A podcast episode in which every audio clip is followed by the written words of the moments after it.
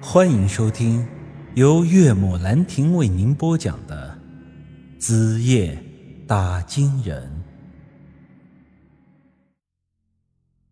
简明彤微微一笑，哼，那倒是挺有意思的。咱们在社会上活动，讲究的就是个察言观色。陈先生这样的人很有优势啊。心里的恐惧不会在脸上表露出来，嘿，那是深藏不露啊。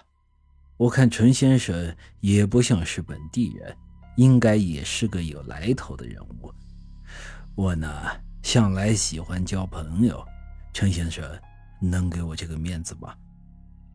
我心想到深藏不露个屁呀，老子就是随便编了个幌子来糊弄你，你还真信了。哪里的话，咱就是个普通人，可攀不上您这样的大老板。不过简老板说的不错，我的确不是本地人，我是和朋友来这边探亲的。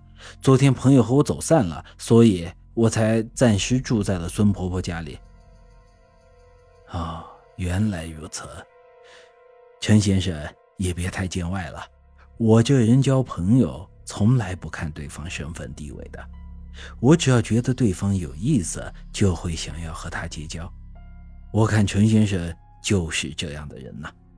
这是我的名片，陈先生你收着。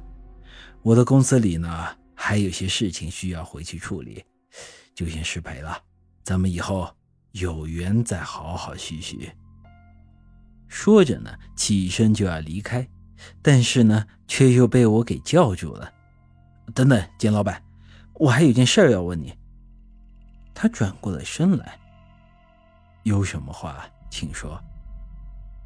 我刚才听你说了一句“诗画欲欲生烟”，我想问问简老板知不知道这句话是什么意思呀？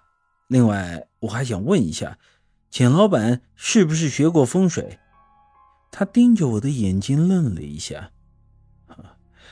我十六岁就出国留学了，接受的呢是西方教育。学的呢是工商管理，我对咱们国家的风水啊一直是挺有兴趣的，但是呢还从来没有接触过。至于刚才所说的那六个字，我并不明白他的意思，我只是依稀记得曾经有人跟我说过这六个字，我刚才呢只是有感而发而已。这时候呢，我算是看出来了，简明彤这个人很不简单。当然，我指的并不是他在经商方面的成就，而是他为人处事以及这应变的能力。他说话呀是滴水不漏啊！我一个小老百姓，也从没有接触过他们那种上层社会的生活。我不知道那些商业大亨是不是都像他这样说话的，但是我的直觉告诉我，他这个人很不简单。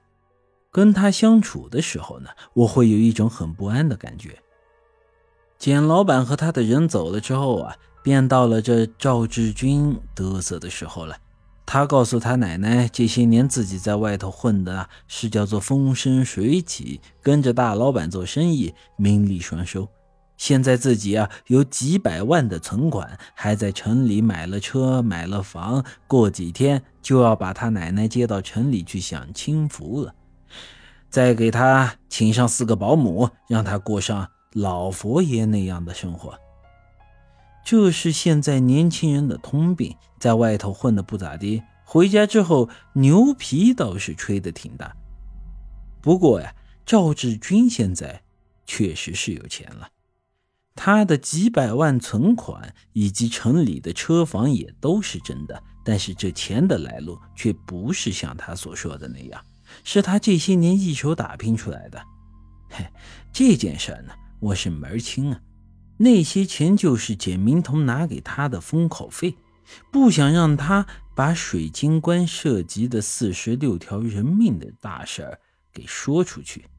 有的兄弟可能又要说了，管他封口费还是赔偿费，这钱总归还是人家挣来的。赵志军至少说是没偷没抢吧。道理呢是这么个道理，但是你细想一下，自己工作挣的钱和封口费这两种钱的性质能一样吗？就算咱们抛开这仁义道德不谈，昧着良心拿了这死人钱，那他之后真的就能安稳得了吗？各位可能都听过这样的话：拿钱让人保密，并非万全之策，只有死人才能真的守住秘密。